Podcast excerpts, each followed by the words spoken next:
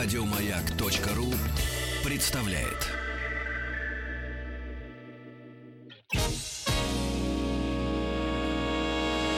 Физики и лирики. Шоу Маргариты Митрофановой и Александра Пушнова.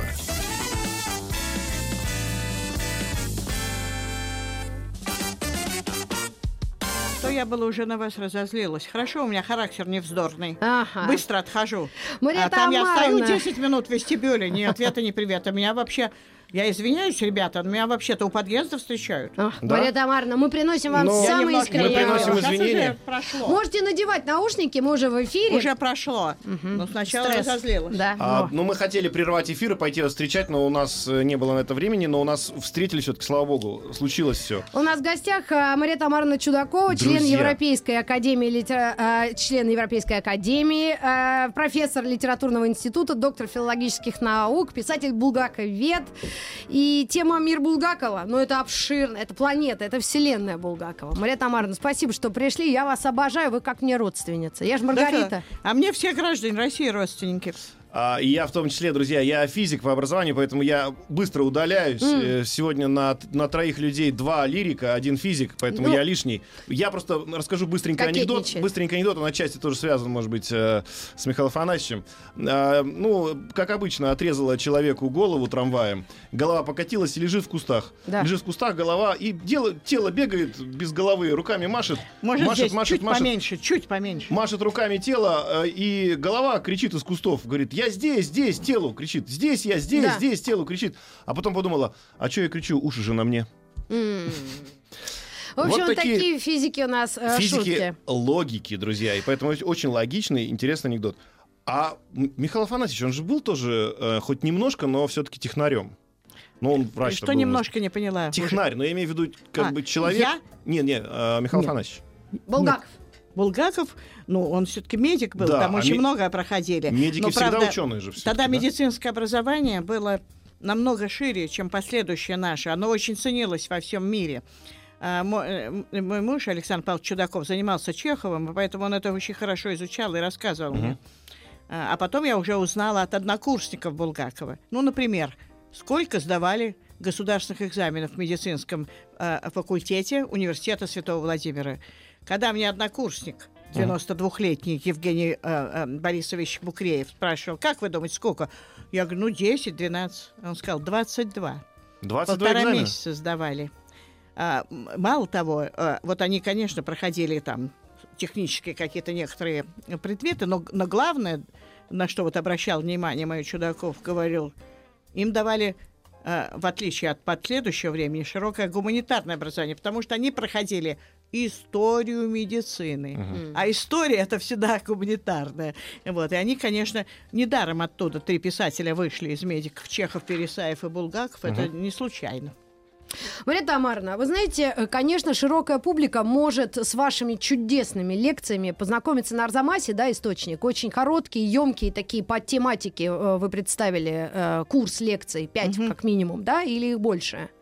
Так, потому, ну, если вдруг кто-то заинтересуется именно конкретно вашими высказываниями по поводу романа, истории и вообще всего то, что связано с Булгаковым, и конкретно мастером Маргаритой. Так. А вот сегодня, вот на- нам стало известно, что э, 13 февраля 40 Я года... скажу, скажу, Да? в чем тут дело. Я установила это в свое время, Мгм, когда мгм. обрабатывала фонд. Э, Я э, была сотрудницей, кандидатом наук, пришла в отдел рукописи библиотеки Ленина. И м, через, В два, 70-х. через два года мне уже... э, Я была единственный специалист, как они меня брали э, по, по советской литературе, потому что они готовили, готовились к юбилею очередному советской власти, все. Но я, правда, когда э, пришла, довольно быстро разочаровала замечательного человека, заведующую Сару Владимировну Житомирскую. Она говорит, давайте вы для начала, еще, еще только покупали фонд Булгакова, еще даже не было переговоров с Еленой А где Сергеевной. он был? Он был э, в, в доме у Елены Сергеевны Булгаковой. И на моих глазах его стали покупать. Вот. Но она мне говорит, давайте первое ваше будет дело, это вы выявите материалы советской литературы у нас в отделе. Их надо выявлять. Это не библиотека, а архив. Поэтому там отдельные автографы, это целая история. И вы напишите обзор потом к- в юбилейный номер записка дел рукописи. А, эм, материалы советской литературы фонда отдел рукописи. Я говорю, нет, такой обзор написать невозможно. Она широко открыла глаза. Почему? Потому что слова советской литературы это не научное понятие. М. В каком смысле? Я говорю, ну оценочное. А, а как правильно? Ну, я говорю, я могу написать вам э, обзор материалы литературы советского времени фонда отдел рукописи. И вот ее ответ сразу сказал, как я права. Она-то думала, что я не права. Но ее ответ установил, что я права. Она говорит, нет, такое название нам для юбилейного сборника не подходит. Вот вам и весь ответ. То есть было ясно, что советская литература это что-то юбилейное. Мгм, мгм. Ну, И вот э, поэтому мне, мне по- поручили через два года, предложили, как единственному специалисту по так называемой советской литературе, обрабатывать фонд Булгакова. Я стала его обрабатывать. Э, обработала 69 вот таких огромных картонов, ящиков таких, и какой-то там полторы, что ли, тысячи единиц хранения. И я изучала, э, э, соответственно, рукописи мастера Маргариты. А Елена Сергеевна успела мне сказать, я уже обрабатывала, она умерла в 70-м году летом, но мы с ней общались очень много, осенью 69-го года. Полтора месяца я ходила к ней каждый день. это третья жена Булгакова. С утра до вечера, да, вдова. И Вот, жен бывает много, вдова одна. Вот она была вдова. М, м. Я к ней ходила с 11 до 11 каждый день. Занимались ос- последней частью архива.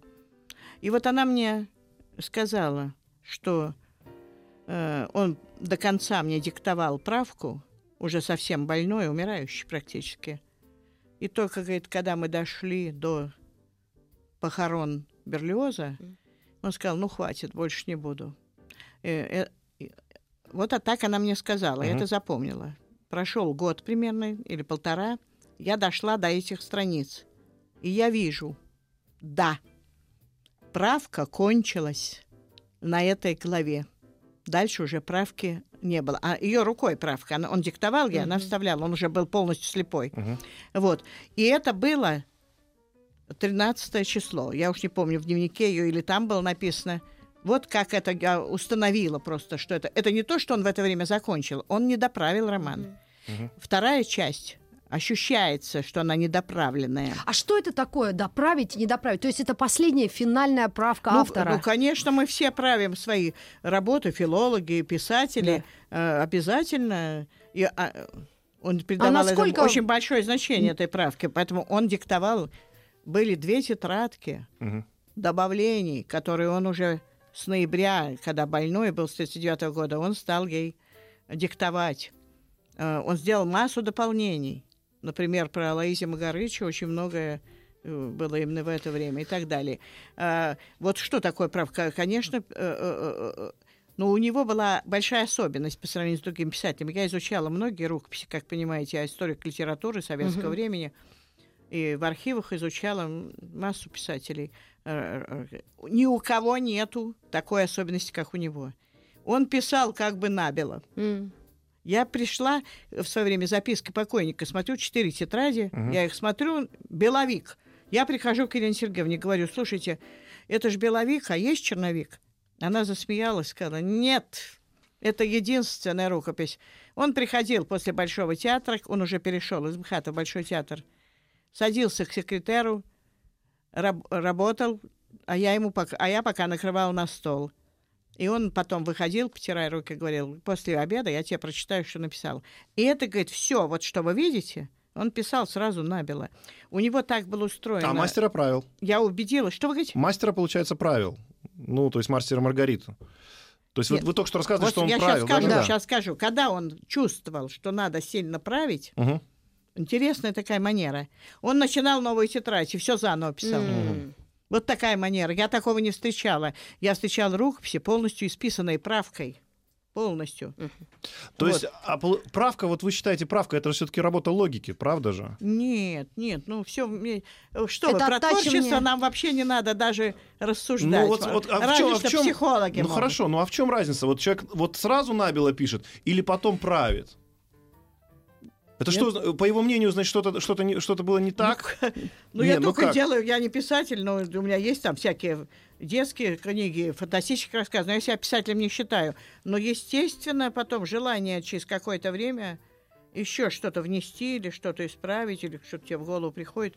Ну, работа мысли неостановима, дружок. Да, нет, я понимаю. Спасибо, что Мария вы мне... Я про другое говорю, что вот вы считаете про беловики, вы рассказываете. Как? Да? Ну вот вы говорите, беловики у него были, да? Да. Ну, то есть он сразу писал Вот да, на- вот сейчас без, я скажу, без правок. может а быть, где, я же, не а где же работа мысли? Я виновата, может, я не досказала. Как-то мы с вами перешли немножко к другому. А, Значит, у него была, я убедилась по его рукописям, у него была такая особенность творческого мышления, которую у других я не встречала. У него текст складывался в голове, он еле успевал его записывать. У него даже есть, вот, например, первый опыт э, записок покойника, там такая есть у него тетрадочка тайному другу адресованная. Там пропуски, вдруг точки и дальше. Это значит, он, не, он боится, что Мысль дальше потерять, да, напишет. быстрее. А, он знает, что здесь должно быть, он пропускает, идет дальше.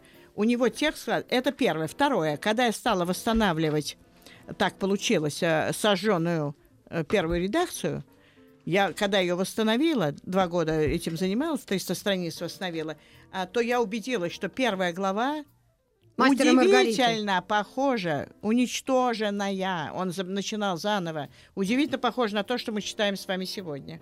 У него текст складывался в голове, и он жил. Поэтому э, слова Воланда «рукописи не горят», они в каком-то смысле опираются на особенности его э, э, э, творческого, так сказать, гения. Э, Когда они поженились осенью 1932 года с Еленой Сергеевной и поехали, пока ремонтировалась квартира, поехали в Ленинград тогдашний. Сейчас такого города нет, есть Петербург. Я всегда не могу, когда мне говорят слово «Ленинград». Я так ждала, когда его переименуют. Мы оба с мужем ждали очень. А я всегда говорю, я не знаю про такой город. Но они тогда поправляются. Вот. Так вот, они поехали в Ленинград, в гостиницу «Астория». И он сказал, я хочу вернуться к своему роману. А Елена Сергеевна мне рассказывала, я это э, в своей работе э, передала в одной. А, говорит, но ведь я ему сказал, но ведь черновики твои в Москве. Он ответил, я все помню. Это была особенность сознания. Э, у него как, как знаете, как с магнитофонной ленты воспроизводилось это все. Мария Тамаровна, а вот э, помнить это одно, а э, придумывать, выдумывать, если даже э, о самом таком э, юмористическом подходе и ироничности фамилий тех героев, которых он перечисляет, как он это придумывал? Он, он брал реальных фамилий и издевался над ними? Или это просто настолько Нет. гоголевское... чер- Я Наверное, можем так сказать. Вообще все очень путаются в проблеме так называемых прототипов. Ага. У нас обожают говорить, вот это срисовано с того, это прототип того-то. Прототипы бывают, извините за лекционную интонацию, двух видов. Да. В одном случае человек хочет, писатель, чтобы узнали прототип. Это как Толстой со Это своим... в известном смысле Мгм. можно назвать литературной полемикой. Да. А в другом случае это просто он отталкивается. Ему не важно, чтобы узнавали. Просто, ну, человек же пишет, отталкиваясь от реальности. Вот он какой-то ему человек дал материал для Мгм. данного героя. Но это не значит, что он хочет, чтобы его там узнавали. Вот это два совершенно разных типа прототипов, если можно так сказать. Поэтому, ну, например, вот Берлиозе совершенно ясно, что он хотел заклеймить, что называется, нескольких людей, нескольких. Авербаха, Луначарского, писателя и- и- Владимира Киршона, который э, по литературным салонам говорил, Булгакова надо физически уничтожить. Он не скрывал этого. Вот. И он там всех их хотел отразить как-то в этой фигуре Берлиоза и отомстил таким образом, чтобы голову ему Но отрезали. говорящие Они, фамилии... Это такая они, месть. они узнавали себя, да? Как? Они у себя узнавали, Нет, они не получается? узнали. Я, я с ними не говорила, но предполагаю, что да. Но подождите, а как они этот роман прочитали уже после его смерти? Я так- Кто они? Вот эти люди, которых он... э, До двух, два были расстреляны, Авербах и Киршон, поэтому никак просчитать не могли. А тогда что ты спрашиваешь? Луначарский умер. Э, Никто из них прочитать роман не мог. Так вот о, о чем и речь. То есть он, э, он, он не надеял- рассчитывал... Подождите. Когда я говорю, что рассчитывает на узнаваемость, я, конечно, имею в виду, что писатель рассчитывает на читателей, а не на этих людей. В общем-то, он их изображает, он хочет, чтобы другие люди их узнали. Вот в чем дело. Он хочет, чтобы читатели их узнали. что он их заклеймил там. А и, как- конечно, очень многие тогда, несомненно, узнали. Мария Тамаровна, сколько вам было лет, когда вы впервые прочитали роман «Мастер и Сейчас Маргарита»? соображу, сейчас соображу. Эм, э, 29. 29. И вы, что с вами произошло? Да просто мы сидели, Так. как это получилось. Я уже работала в отделе РУПСИК молодым кандидатом наук. Э, И пришел до, до, э, или, э, до архива Булгакова. К нам пришел, как мы называли это, пришел архив Павла Сергеевича Попова, его друга и биографа. Вот. И там была рукопись, машинопись, конечно, мастер Маргарита, которую Ел- Елена Сергеевна подарила Попову. Ее перепечатка посмертная уже. И э, партийные наши люди, я никогда в партии не была, как и Чудаков натурально, вот, эм, они скрывали от нас это там, где-то было чуть ли не в сейфе. Но одна из наших, ну, вот на- мы были молодые научные сотрудники, нашла, где это. И мы вечерами, она извлекала его из этого хранилища, и мы его читали. А, вот. И у меня была заготовлена, если нас накроют, у меня была заготовлена фраза «Жалею, что не сумела не сумел, не, она не понадобилась. А у меня была такая фраза заготовлена. Искусство принадлежит не партии, а народу. Так. Такая у меня была фраза заготовлена. Вот. А, и мы читали описать, что происходило, когда первые только главы читали, это нельзя описать словами. Уже отдел рукописи исчезал, библиотека Ленина исчезала, я на Патриарших прудах, солнце печет, и все, и, и в этом зное идет иностранец. Это что-то, эффект присутствия там. Там Он был совершенно потрясающий. Причем совсем другое дело, когда ни- ты не знаешь ничьей реакции, М. неизвестно, будет ли напечатано это, ты читаешь рукопись, то есть ты наедине с этим текстом. Потрясающее впечатление было, потрясающе. Ничем, главное, очень важно, что ничем не спровоцированное. Нет еще никакого восторга читателей, и нет ни- никакой славы, анализа. ничего. И это вот наедине с этим текстом мы сидели как завороженные. Он был из двух э, папок состоял, поэтому мы друг другу передавали. Сидели как ошалелые. Несколько человек нас после работы сидели прямо у себя на рабочем месте. А я недавно попыталась скачать ау- э, аудиокнигу. То есть, если я читаю всегда, у меня есть в, э, печатное издание, но вот так послушать в машине, чтобы ребенок послушал. И почему-то в интернете я нашла, как жанр, это было описано юмор. Как-как? Э, вот если закачиваешь в телефон Булгакова, мастера Маргариты, Ну? в некоторых э, источниках это пишут жанр юмор. Как вы к этому относитесь современно? Юмор? Юмор. То есть жанр юмор? Юмор. Да нет, ну какой там юмор? Да. Ну а как? Ну, Ну, том-то и какое дело. дело, сколько А вы, а угодно. вы в какой бы жанр Ну, не определили? жанр. Что это? Ну как, Ка- это просто великая русская литература. Вот и жанр вам. Классика русская. Но вы, когда читали, вы сказать, ну, можно сойти же с ума от того, что там Правильно, написано. Правильно, Правильно? можно. Но и юмор, ты, ты не можешь не Ну, улыбаться, не Ну, смеяться, не естественно, плакать. но это не значит, что это юмористическая литература. Вот. А как же молодежи это объяснять? Они же читают, думают, ржач, кот жирный ходит, Ну, примус пусть они сочиняет. смеются здесь. Э, э, э, Булгаков хотел, чтобы смеялись. Он сам необычайно умел сцены показывать, всех хохотали, умирали. Он был очень артистичен. Нет, я, зачем их разочаровывать? Вообще, мне надоело, что нашу молодежь, это не к вам, конечно, относится, вечно поносят, а те, кто ее совершенно не знают. Я объехала треть России минимум на машине. Там отби- от- ехала несколько лет назад от Владивостока до Москвы месяц. М. В 17 городах становилась. Я общаюсь со школьниками, провожу с ними викторины. Я молодежь российскую знаю. Особенно, особенно радует, а в то же время печалит ее состоянием сельское, сельские школьники. Сельские школьники начитаннее и пытливее городских. Не я первая сказала, а мой сотоварищ, который за рулем, афганец. Мгм. Он сказал, Мария Тамановна, вы согласны со мной, что школьники сельские начитаннее? Он прямо был даже очень расстроен. Он боялся, что один парень говорит, ну и наверняка я в армии... не не- вот смотрите, какой парень. На все вопросы ответил по викторине, на все тянул руку. Глеб, как сейчас помню, 30 километров от Благовещенска се- село. Вот. Он говорит, и вот пойдет, говорит, в армию, потому что у родителей не будет денег откупить его, и он не сумеет поступить в университет. Но я через год пос- позвонила в это в библиотеку. От Нам нужно сделать паузу на шкафа. новости. Чем кончилось? Расскажите нам потом, после новостей, историю. Как угодно, да. Действуйте, как вам надо. Мы говорим о Булгакове. Мария Тамаровна Чудакова у нас в гостях. Оставайтесь с нами, пожалуйста.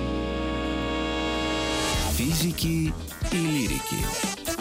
Шоу Маргариты Митрофановой и Александра Пушнова.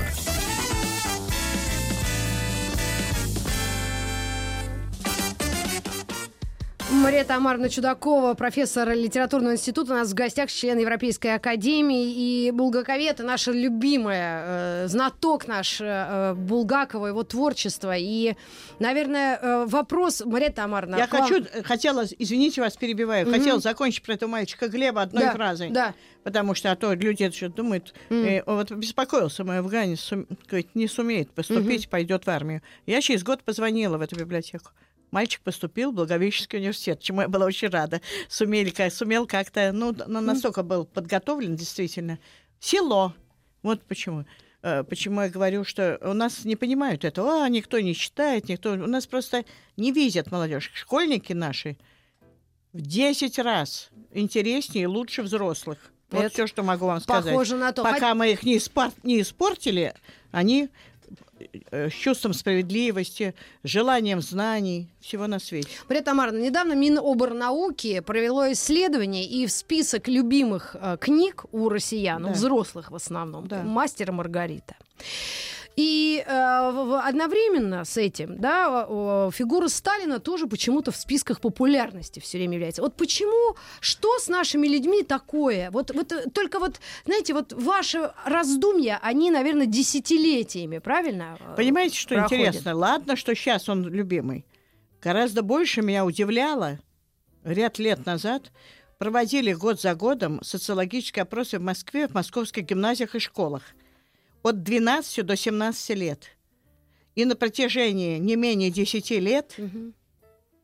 на первом месте мастер Маргарита. Для меня это было огромным таким изумлением и даже недоумением, потому что я долгие годы считала, что по-настоящему почувствовать роман может только тот, кто хорошо знает советскую жизнь. Оказалось, ничего подобного. Мои, мой, оказалось, что это у меня предрассудок. И они и потом мы, я проводила ря- ряд таких э, опросов, обследований, мне помогали библиотекари. А, Библиотекарь одна замечательная, Елена Мочелова, заведующая одной из библиотек в городе Белово, третий город по значению в Кемеровской области. Она опросила, что там нравится. И это такие интересные ответы. Короче говоря, я пришла к мысли, странной, но точной, боюсь, что э, те, кто не знали советскую власть, они узнают ее из романа. Не, не необходимо ее знание как предшествующее роману, а оказывается, сам роман открывает им некоторые довольно тяжелые свойства советского времени. И вот что интересно. А, Вы говорите, почему? Тут гораздо вот, вот почему одной, понимаете, исчезла в романе для читателя современного, особенно молодого, исчезло множество вещей. Для нас было потрясающим, что роман начинается с проблемы бытия Божьего. И автор явно на стороне тех, кто считает не- не- несомненным существование Иисуса, Христа. Да. Сегодня, тогда нас это потрясало. Сегодня мы больше были бы потрясены, я бы сказала, к сожалению, что если бы мы встретили в первых главах, что автор на стороне тех, кто не верит в бытие Божие. Так изменилось время. Второе. Я-то считаю, я, э, э, так сказать, поборница свободы совести, считаю, что это очень важная свобода человека. э, Выбора, веришь, не веришь, и в кого веришь, и как. Вот. А Второе. Ну, вообще, само появление иностранца на Патриарших прудах, оно было поразительным. Сейчас я написала в какой-то своей работе ряд лет назад, что сейчас более экзотично встретить русского на Патриарших прудах, чем иностранца. Вот. И так далее. И, а, м, например, валюта. Ну, конечно, очень смешно. Может, у меня полный примус валюты. Но ведь сегодняшние школьники представления не имеют, что за обмен валюты Расстреливали. личные расстреливали, расстреляли двух людей, Рохтова и Фабушенко, в, в 61 году. Причем применив к ним э, абсолютно запретно для юриспруденции ретроспективно закон о расстреле. На это. Вот, а, а а- а, значит, как же так получается? Столько пропало, а, а, а столько живо. И я торжественно отвечаю. Это закон классики. Классическая литература так устроена, господа, что в ней какие-то пласты опускаются, а другие, которые, может, сам писатель, он, конечно, это делал, но, может быть, не осознавал до конца, иррационально это делал, они поднимаются. Приведу вам э, такой расхожий пример, я бы сказала. Мы на филологическом факультете изучали, когда божественную комедию, да, то, то там для современников была очень важна отраженная в ней, в, этой, э, в этом произведении, в божественной комедии, война гвельфов и гибелинов, так называемая которые там, одни были больше хотели к папе римскому, это и так далее. Не буду в это. Сейчас не только люди, не кончавшие филолог, но мы, филологи, уже не помним, в чем там суть была, а читаем божественную комедию, это нам не мешает. Всплыло другое. Так же происходит с «Мастер Маргарита». Одно выцветает, уходит, другое оживает и поднимается в нижние пласты. Поэтому классика бессмертна. Вот.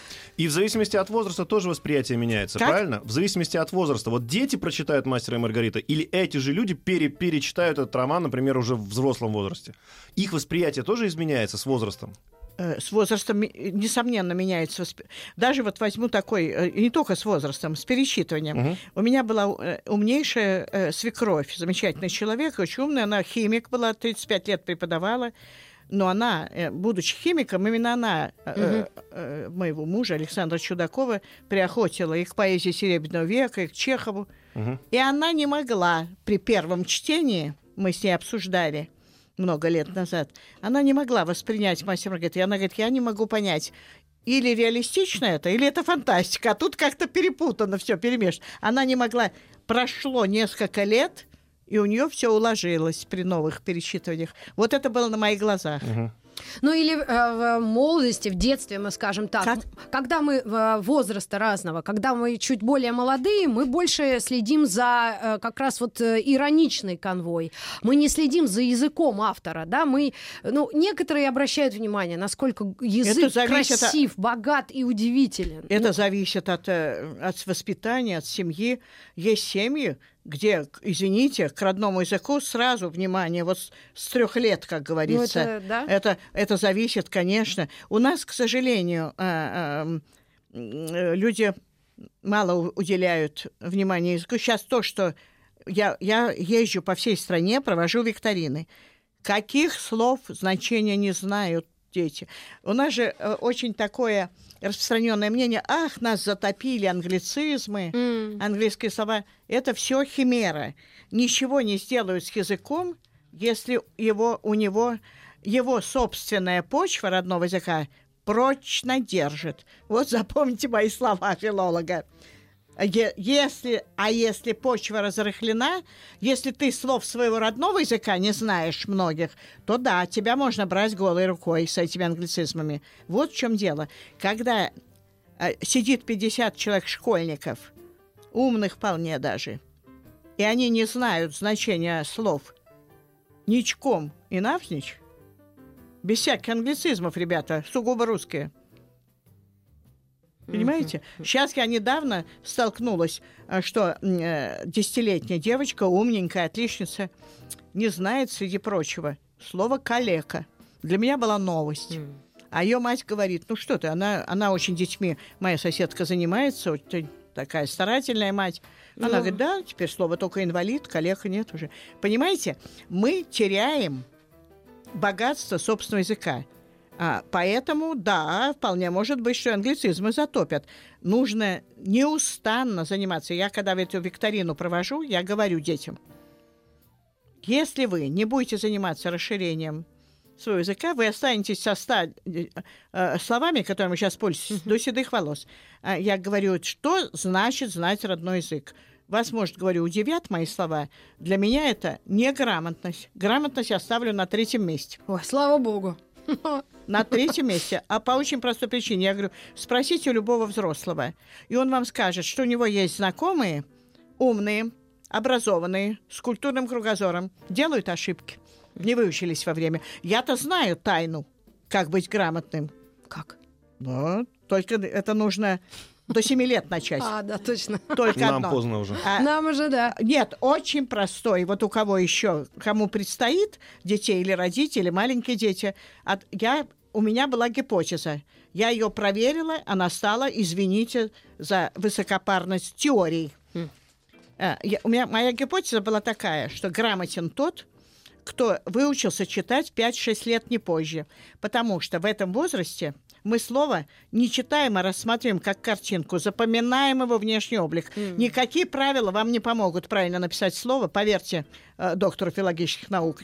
Я преподавала и в школе, конечно, все. Никакие правила вам не помогут, нужно запомнить вид слова. Значит, я потом, это у меня была гипотеза. Меня в 5 лет выучили, я сделала за 10 лет две ошибки, помню их до сих пор. Дочь мы нашу выучили в 5 лет, она там сейчас на фирме своей работает, она говорит, я говорю, э, когда спрашивают, как пишется слово, я говорю, вот так оно пишется, можете в словарь не заглядывать. У нее не бывает ошибок. Вот, значит, я решила проверить это, когда поступила э, э, преподавать в школу на два года перед э, тем, как в аспирантуру Хрущев запретил в свое время в аспирантуру идти сразу, даже всячески рекомендованным. Надо Надо, было было два года работать. отработать, да. И я решила, я могла устроить свои редакции всякие, но я хотела, я уже была совершенная антисоветчица после доклада Хрущева, я хотела проверить, что можно сделать в советской школе. Я пошла в школу, меня директор мою я с удовольствием рекомендовала в мой район. Я была в двух классах, пятом и девятом. В пятом я была классный руководитель. У меня было 42 человека. И 42. я- 42. Сейчас вот сейчас 25, намного меньше классы. 25. Да, 25 я вижу. Вот, 42 человека. Я решила проверить свою гипотезу. Объявляю вам торжественно. Она подтвердилась на 100%. Все, кто писали на пятерке и на четверке там с плюсом, все выучились 5-6 лет до школы. Все, кто выучились в школе, к концу первого класса, извиняюсь, это были троечники по русскому языку. Поэтому обращаюсь к родителям, у кому еще не исполнилось детям 5 лет. Срочно в 5 лет учите, и вы не будете знать в течение 11 лет проблем, с русским грамотностью. Мы микроскопическую паузу делаем и к вам вернемся вновь. У нас реклама. Может, не туда залезаю, нет? Туда-туда. Физики и лирики. Шоу Маргариты Митрофановой и Александра Пушнова. Мария Тамаровна, вопрос такой. Вы однажды в одном из своих интервью вот, э, э, сказали, что нужно э, не судите о других людях по Не- себе. не- еще раз не А, поняла. Смотрите, вот так примерно я буду стараться вашу цитату э, дословно. Вы однажды в одном из интервью сказали, что не надо судить о других людях по себе. Другие, надо для себя понять, что другие люди Да. другие. Я, я вот вы до сих пор так думаете? Я ответила когда-то так, несколько лет назад. Я знать не знала про существование такого журнала, а все мои знакомые знали, говорят, как вы не знаете, замечательный журнал «Психология». Да, психо... ну да, Да. психология. А они мне задали вопрос, во-первых, когда вы сами себя почувствовали взрослые, это мне было легко ответить. Это было произошло в третьем классе. Вот, э, с какого времени вы почувствовали себя взрослой. Я уже стала себе ставить задания, так сложилось в жизни. И всякие вот... э, Папа мой очень правильно сделал ход, но не буду останавливаться на своей биографии. И, а второе, когда вообще говорит, человек становится взрослым? Я говорю, тут я отвечу уверенно. Тогда, когда он понимает, что другие люди, тире, большими буквами, другие, некоторые не понимают до конца дней. Ну а а как относиться к другим людям? Тогда свое отношение к ним как выстраивать? Любым. Умным, глупым, образованным, читающим, э, великим, Я что-то плохо понимаю ваш вопрос, честно Ну, говоря. ну вот- Я все расслышал, но я не понимаю. Но как относиться к людям, как их оценивать? Со стороны своего мнения или, или вообще общего какого-то человеческого? Как понять, что человек Нет, другой- я, знаете, я не психолог и не философ. Я на этот вопрос ваш не смогу ответить. Как к людям относиться, как их оценивать, это как-то не по моей части. Но если ты понял, что другие люди другие, то, Ну, то э, что? для Ты меня это очень важно. Я стараюсь этим руководствоваться. Э, Я, вот я знаю, например, человека знала, который не верил, что люди могут быть с психическими отклонениями. Он считал, что они притворяются. Забавно Ах, было. вот Умный оно человек был, между прочим. Так Ивану Бездомному уже сказали, что он э, шизофреник. Кто? Иван Бездомный. Ну, Ну, а он же отказывался от этого. Нет, там э, э, про- про, э, врачи потом проанализировали, есть даже такое письмо, что очень точно он все описал, Булгаков, как врач, описал эти... Да, там, конечно, есть, видимо, этот момент. Но я говорю, я не люблю э, э, вступать не в свою профессию. Э, Тут кто насколько шизофреник, это же не, не по моей части. А про- прочитав э, роман Булгакова «Мастер и Маргарита», можно сойти с ума? Ну, это, э, знаете, я во времена моего детства было такое поверье от старших, что если прочесть Библию от начала до конца, то человек может сойти с ума. Я вот это хорошо помню. Многие букварь прочли А? и сошли с... Многие букварь прочитают и сходят с ума. Это не Ну зависит да. от, от Нет, литературы. вообще, как говорится, сойти с ума можно безо всяких даже чтения книг, Да. как известно. А Вот, э, увидишь, например, как я сегодня увидела, прислали мне по интернету календарь на 18 год. Там, не скажу кто, некий человек, М. очень известный, стоит, и перед ним на задних лапах собачка с его ростом, и он ее кормит. М. И мне этот человек, который мне переслал, говорит, что мы так и будем весь 18-й год стоять на задних лапках. Вот я не поверила вообще на эту обложку своим глазам, честно скажу, что можно такую обложку дать э, на огромную страну России. Вот, стоит на задних лапках, служит собачка, ее кормят. Э, поэтому сойти с ума можно э, вполне в таких, в обычных рамках. Ну, а Физи- хоро- физики, и лирики, смысле. физики и лирики у Как? нас, э, у нас программа называется «Физики и лирики». Мы пытаемся и с лирической точки зрения на проблему посмотреть, и с физической точки зрения, с давайте, точки зрения давайте, но науки. это ваше дело. Да-да-да, вот я с- вопрос, меня- вопрос вам спра- а, задаю, вы меня послушайте, пожалуйста. А, собачье сердце, да? Булгак... Собачье сердце. Говорим сейчас о собачьем сердце, Да. которое написал Булгаков. Он, как врач, верил э, в то, что возможно превращение э, собаки в человека, именно с научной точки зрения, или это все-таки была фантастика? Но и- или, может быть, какие-то он похожие эксперименты в жизни делал или видел? Он же как фантаст писал, правильно, все-таки вот я не, не поняла вопрос. А, собачье сердце. Ну да, в чем там конец, Собачье конец сердце. вашей фразы? Я он, не поняла. Как, он как врач, он Ну? как врач, Да. понимал, что он пишет фантастику? Что превращение... Конечно, конечно, прекрасно понимал. У него вообще в его э, э, работе творческой, как я извиняюсь за высокие слова, установила и в своей работе о поэтике Михаила Булгакова описал это подробно, две линии. А Его работа состоит из двух линий, совсем разных. Только одна более обширная, а другая в несколько повестей. Одна — это автобиографическая. Э, недаром название, от- это даже э, от- от- отражают название. Записки юного врача, записки на манжетах, записки покойника. Нам, русским людям, понятно, что записки — это записки, значит, ты описываешь что-то с собой бывшее. Э, Там нет фантастики никогда. Там большая близость к реальным ситуациям и, как правило, от первого лица. Вот та- особенность этой линии. Вторая линия совершенно другая. Он описывает Москву и современность. А, а- а не, а не то, что свою жизнь, а современную. В- совершенно вне участия автобиографического момента. Но с огромным включением фантастики и гротеска. Это первую очередь роковые яйца, во вторую собачье, затем в собачье сердце и первые редакции «Мастер Маргариты», когда там не было ни «Мастера», ни «Маргариты». Это должно было, на мой взгляд, быть продолжением этой линии фантастики, с элементом фантастики описывать Москву. Почему там нужны были ему элементы фантастики? А, у вас, я знаю, что должны были быть близкие к тому, о чем я сейчас буду говорить, вопросы, что э, в чем суть его сатиры, что ли, вот это, так сказать, такого. Мы собирались с вами это обсуждать. Понимаете, а у него была такая особенность. Э, Ведь если описывать современность, значит, надо описывать человека интеллигентного, которого раздавливает эта современность, растаптывает, что было реально. Происходило реально э, после того, как, значит, Ленин совершил грандиозную мыслительную ошибку, которую множество его любителей не понимают. Грандиозную. М- Можно продолжать его считать умным человеком, но никак нельзя считать великим мыслителем, если он совершит такую ошибку. Поверил, что после того, как он совершит революцию в России, полыхнет мировая революция. Тем, кто говорит, ну а что? Я говорю, подойдите к карте, покажите мне пальцем, где произошла мировая революция. Вот, поэтому вот это огромная ошибка. Мы ее как-то это недостаточно учитываем.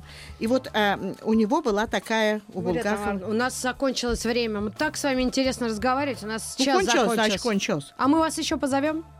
Э, вообще, понимаете, я вашему каналу, когда вы сказали, что мне сказали, что 2-3 миллиона, я придаю большое значение. Еще больше подкастов на радиомаяк.ру